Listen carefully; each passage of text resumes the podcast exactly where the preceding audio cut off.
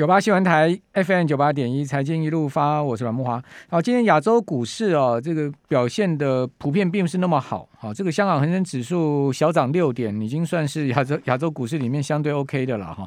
呃，包括日本、韩国都是下跌的哦。好，日经指数跌幅百分之零点七，韩国一度大跌将近一趴哦，中场跌势收敛哦，但是还是跌了百分之零点二的幅度。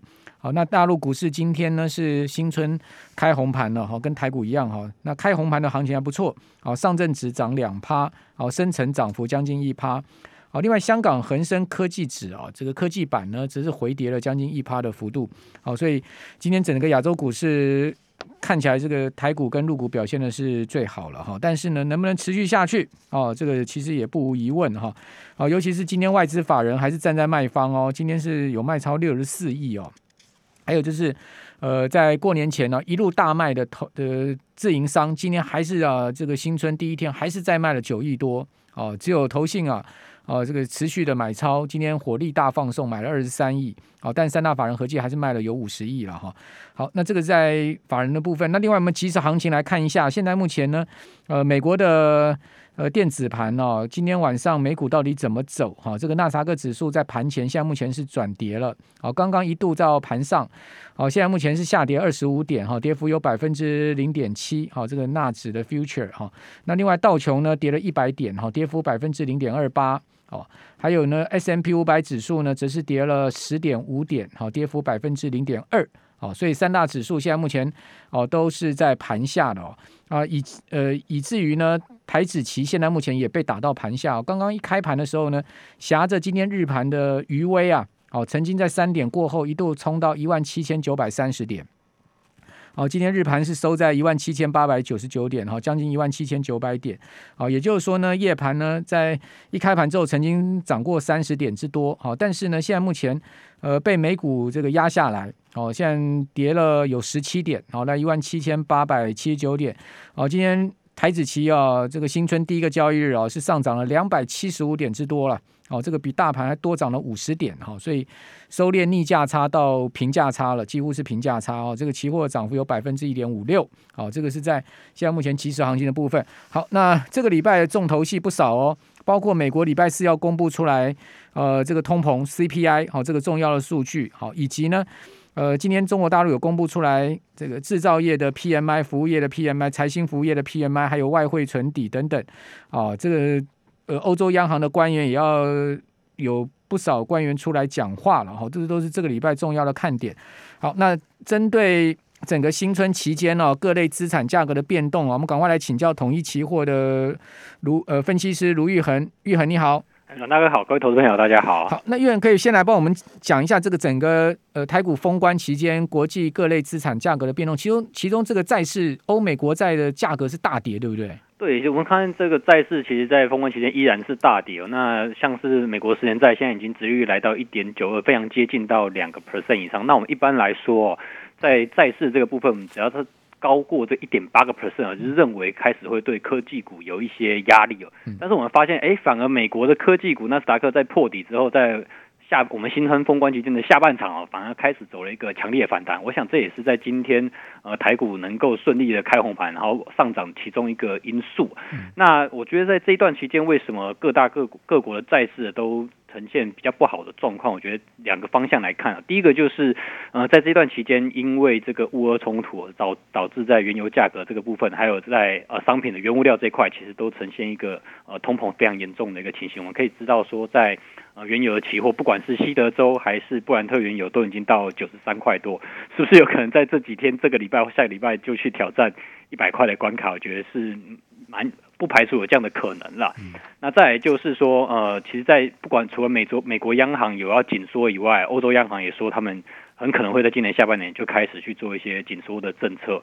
所以在各国的紧缩的政策呃即将要到来这样子的前景预期之下，我觉得从通膨就压抑了我们固定收益的债券的价格，因为你债券价格是固定的，每个每年每个月或是固定拿个一趴两趴哦，但是通膨如果是七趴八趴的话，那是不是等于？等于是持有一个实质的负这个负利率的一个资产。所以在这样的情形下，我觉得它债券的表现并不是很好，是可以预期得到，但是已经比想象中来的呃没有像想象中这么严重了。但是我觉得在接下来，投资人可能要去关注的就是这个通膨，就是这个礼拜刚刚阮大哥提到，美国 CPI 能不能够降下来？如果不能够降下来，甚至因为油价将一路的飙升还是很高的话，那我觉得接下来投资人虽然今天是开红盘表现的不错，但是仍然是留意，其实今天的三大法人是站在卖方的那。呃，台资企业部分，嗯、呃，应该说买的个股的部分也大部分是金融跟呃航运类股，航运类股大家知道其实跟通膨是有正相关的，但是对电子来讲可能就不是这么好的一个消息，我觉得后续投资人要留意这一块。好，那电子今天表现相对大盘较弱，也可能跟这个美国国债殖利率往上冲是有关系的，对不对？哈，对，没有错。事实上也不是只有美国国债殖利率往上冲哦，包括德欧洲的各国国债殖利率都往上冲，像德国十年期国债殖利率居然呢。呃，在新春假期这个期间呢，大升了十九个基点啊，来到了呃零点零九，好百分之零点零九，好，这个是回到正利率了，好，这个向来啊，这个欧债德国十年期国债殖利率是一个负利率的，已经很多年了，但是现在已经冲上冲回了正利率了。那另外，美国十年期国债殖率呃升了十五个基点之多，冲破了一点九到一点九三，好，那刚刚讲说过一点八对科技股就有压压力了，更何况已经来到一点九了。没错好，此外我们看一下，呃，各类指数哈，在整个新春假期期间的大体表现哈。那标准普尔五百指数呢，它。呃，这一个一月二十八号到二月四号这一段时间呢，它涨幅是一点一点六趴左右。好，然后另外英国富时指数涨百分之零点六七。哦，德国 DAX 指数是下跌了一点四三趴。哦，全全欧五百指数呢，跌幅大概一趴左右。哦，原物料价格涨得非常凶啊，像大豆啊，是涨了有呃快六趴。哦，然后布油涨了四趴多。哦，那另外在美元指数的部分则是回落的情况，哈，大概百分之零点五的回落，所以我们可以看到，其实上涨这段时间上涨就是。原油好，那包括像农粮的大豆好，以及呢，呃，美国的四大指数大概都有两趴到四趴的涨幅嘛，好，都有出现了一月大跌之后的一个回弹。那那怎么解读这些呃资产价格的不呃涨跌互见的一个变动情况呢？好，那其实刚才阮大哥有提到一个重点，就是德国的利差，应该说德国的利率这边其实升的比美国这边来的更更多，所以其实这边可以发现几个，就是美德美德利差这一段其实有一点缩小，因为我们知道说整个西方世界资金啊不是在。欧欧洲就是在美国，不然就是跑到新兴市场。我们大家可以先把它区分，简单区分这三块。那为什么会发现说，哎，如果联准会要升息，那美元不是应该要很强吗？结果发现，哎，美元竟然是往下走了，但是呃，美债的殖利率是往上，这是为什么？因为欧元这边变强了。也是欧元变强的时候，欧元它是算在美元指数里面最大的一个成分，它占了五十六个 percent 以上。所以当欧元这边变强的时候，也就是说德国这边的公债殖率上升得更快的时候呢，那相对来讲美元就被打压下去。所以我们刚才发现，哎，殖利率往上走啊，但是美元是往下的，那所以也造成了说，哎，当美元往下的时候呢，在科技股这边稍微得到了一些喘息的机会。但是我认为这样这样子的一个喘息机会，包含了纳斯达克的反弹，包含了我们。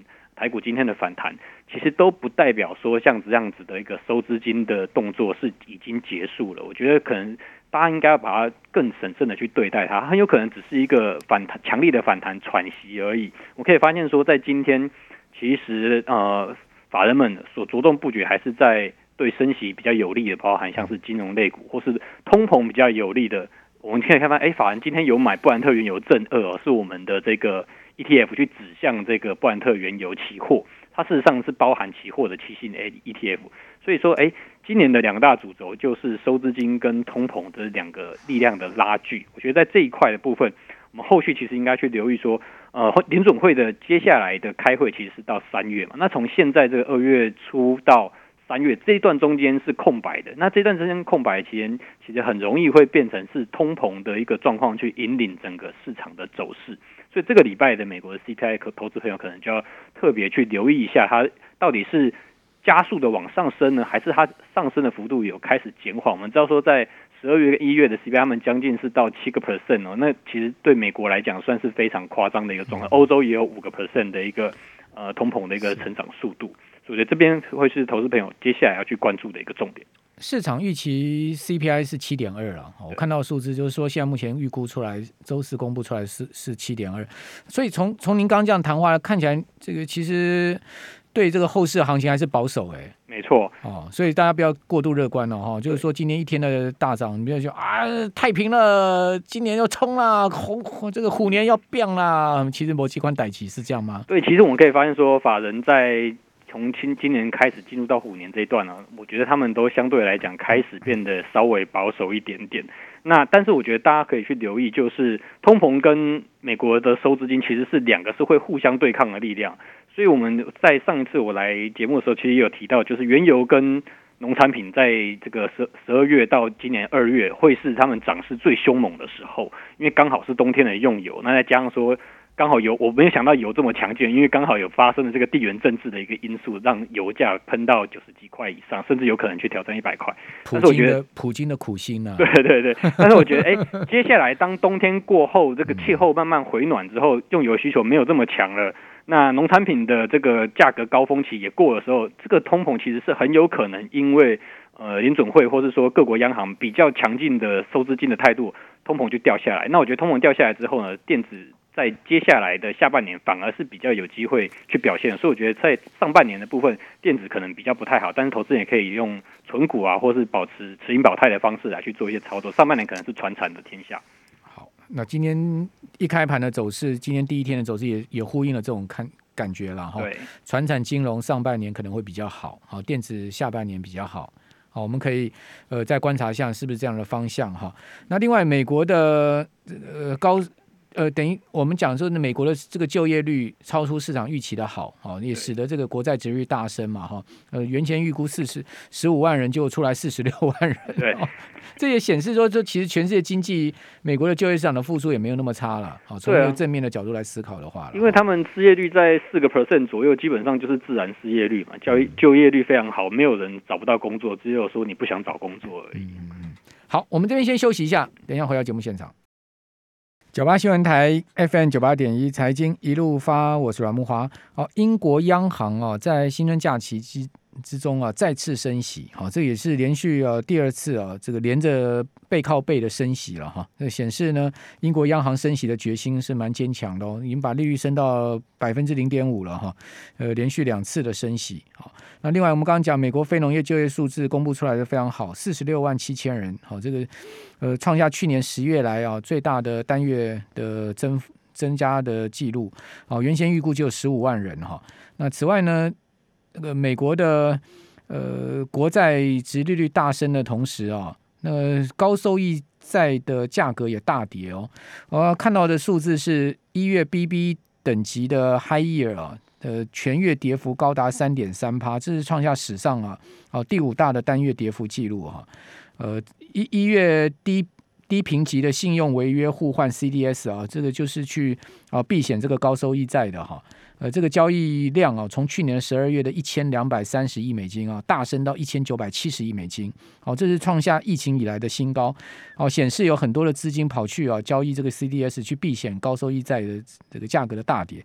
那这个高收益债啊，是台湾人买最多的啊。这个高收益债券基金啊，高达上兆的资金规模。哇，这个跌下去不得了哎，一跌跌三趴哎，一年的利息都快没有了。好，我们继续来请教。呃，统一期货的卢昱衡分析师啊，昱衡这个高收益债的跌得很很惨啊。好，只要是在升息这个环境里面啊，基本上高收益债都是最惨的一个受灾户了。啊，其实讲好听是高收益债，但是事实上它就是垃圾债券，也就是说信用平等是比较不好的公司，他们所发行的债券。为什么？因为当信用平等比较不好的公司，他们通常都会拉高利率啊，可能在呃升，应该说呃。国债的这个利息，如果是一趴两趴的时候，那像这样的高收债可能就是八趴到十趴，甚至更多一点点。那其实像这样的情况，它为什么可以给这么高的利率？那当然就是本金有可能拿不回来嘛。那当然，它这样子当呃无风险的利率往上升的时候呢，那这种冒高风险的这个呃高风险这个债券呢，市场当然就会被挤压。因为我们想一下，原本无风险可能只能拿到。没有没有没有利率，零零利率或是负利率，就现在没有风险就可以拿到两趴三趴，那我干嘛去承受这么高的风险去买个六到八趴的这个高收益债？所以这样子情形之下，高收益债会是第一个倒下的骨牌。所以我觉得在投资朋友在今年特别留意，尤其是什么新兴市场债啊，或是高收益债这一块，特别容易受到这种股债双杀，或者是股股债会三三者同步都比较偏弱的情形。那债券也不能买，股票也怕跌，那我们资金怎么办？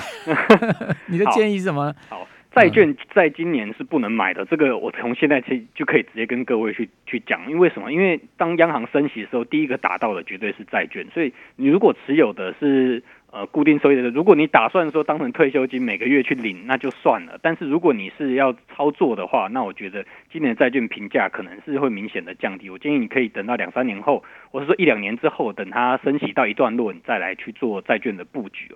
那第二个是股市的部分，到底要去投资哪些产业可能比较有机会哦？那其实，在升息的环境之下，大家一定第一个就想到像今天的就金金融股就往上喷了嘛，对不对？金融股确实是在升息有利的一个呃一个一个产业，但是其实里面还是有分的。如果说是呃以放款为主的这类金融业，比如说呃租赁啊，或是呃以银行端为主业务为主的，像这样金融业，它会是比较直接的受益户。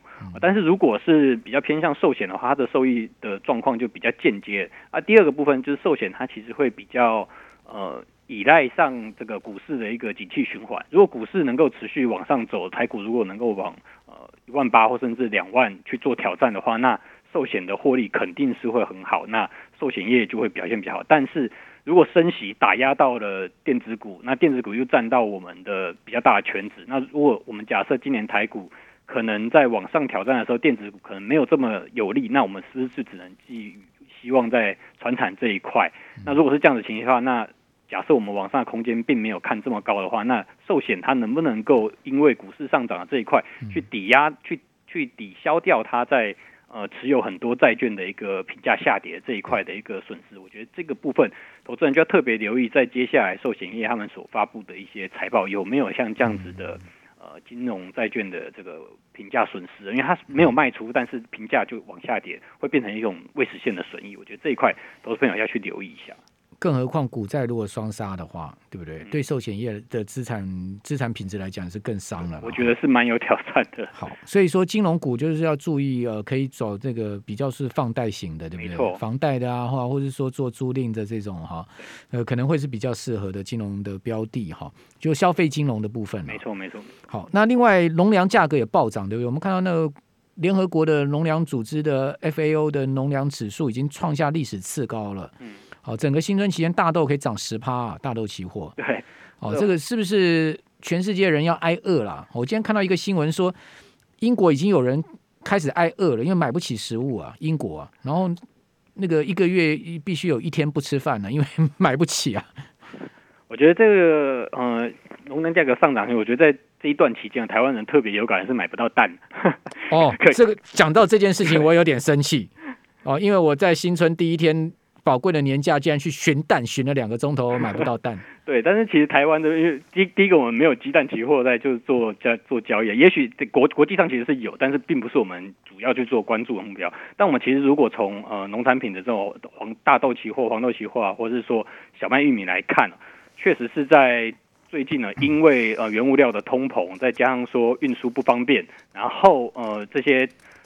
专门在生产这些农产品的国家，包含了像是巴西啦，或是说呃美国的中西部，都天气因为今年是反圣婴现象，就是会比较冷。那在对南半球来讲，又是比较不适合作物耕耕种，所以供给就变少了。那需求仍然是不变啊。然后再加上说呃运输上又有一些困难的，所以我认为在这一段通膨的期间，农产品肯定是少不了他们一脚的。那我们台湾会会不会变成说呃，接下来食物也都开始飙涨？我觉得还离那一段还其实还有蛮长一段距离，倒是不用过度恐慌。但是如果说想要去做一些呃相关的投资的话，其实我觉得在这段时间其实可以稍微停看听一下。就如同我们在前半场提到的，其实，在从十二月到二月这段期间，就是通膨最严重的时候，就是在当下了。那接下来如果说通膨有稍微和缓一点的话，那呃，农产品的价格应该也不会像现在呃飙涨的这么凶，而至少它的成长率，或者是说可能会在高档这边去做一些盘旋。因为如果美元指数或是说相对的货币来的价值有因为升息有所提升的话，那现在这个时间点并不适合跳进去农产品里面去做追高了。好，所以你觉得农粮价格虽然高涨，但是农产品期货不见得一定要去做它就对了。呃如果我在我上次上节目在一两个月前那个时候你跳进去做，那现在差不多就是该出场获获利了结。对对对对对。好，农委会今天宣布了，这个鸡蛋产地价格每台斤三四块半冻涨到二月底哈，因为它可以，它要补助每台斤三块，减轻农民的负担。好，另外从澳洲、日本、美国进口十万箱以上的蛋。好，那这块二月底供食品加工业者使用，并不是供消费市场，而是食品加工。好，现在目前日缺大概一百万到两百万颗蛋，好，所以农委会调度南蛋北送。好，因为南部不缺蛋，北部很缺，甚至连桃园也都缺蛋哦，所以南蛋北送啊。哦，过去是南电北送，现在现在连蛋都要南蛋北送了。好，这个在搞什么？哦，那为什么会是这样子呢？当然是政策失误嘛。讲白话一点，就是农委会政策失误嘛。好，这个不用去怪别人，没有人会去囤蛋的啦。囤蛋这种东西，这不跟囤卫生纸是不一样的。呃，谁会去？时效性。对啊，你你一天能吃几颗蛋呢？你就去囤蛋，蛋价上涨，你就说产地补贴三块钱，市场照给你涨啊。你去看看市场，现在一斤已经涨到了六七十块啦。那当这种民生用品哦，一一旦缺货，飙涨就很凶。对呀、啊，好，那。我们还该注意什么呢？我们现在目前呃，最近这一波的投资，我们可以抓住什么浪潮？好，我觉得在今今年应该说虎年了。那他在投资的时候，我觉得应该要第一个持盈保泰，嗯，就是不要去把杠杆开得太大。我觉得在这段期间。呃，可能国际股市的震荡还没有结束，虽然我们今天获得了一些稍微喘息的空间呢、但是我觉得并不是一个呃阳光普照的一个年份。当资金开始做紧缩的时候，呃，大家在操作上可能要特别小心啊。但是第二个，也不用过度的悲观。我觉得我们可以看到说，台厂在今年的配息预定的配息，或者是说他们对于今年业绩的展望，其实都不差。那照这样的情形来看的话，今年的配息其实是有机会很好的。那如果这样的情形去看，大家去找一些低本益比或者是说低基期的个股，可以去稍微去做一些留意。那再来，如果是做一些呃比较中长期投资或者期货操作的投资人，其实就有蛮多的机会。如果是比较偏向中长期投资，我觉得如果接下来台股有再往下去做修正的话，那可以开始去找一些呃。逢低布局的机会，尤其是像是下半年比较好的电子股，刚好上半年比较弱，那刚好就是你进场布局的时机。操作的周期就不要太短。那如果是期货投资的话，今年可能会有两到三次比较大的行情，不管是往下还是往上。多大？千点吗？我觉得现在千点已经都不算大。哦哟，两到三次，那就是代表一千五百点到两千点的两到三次的行情。因为其实我们看现在我们指数在一万七千、一万七千、一万八千。你一千点其实大概也不到几，才五个 percent 而已。我们美国这一次修正就十个 percent 了。一千点一口大台子就多少了？对，所以呃，以期货来讲，我觉得杠杆是变大了.所以操作要更小。谢谢谢谢谢谢。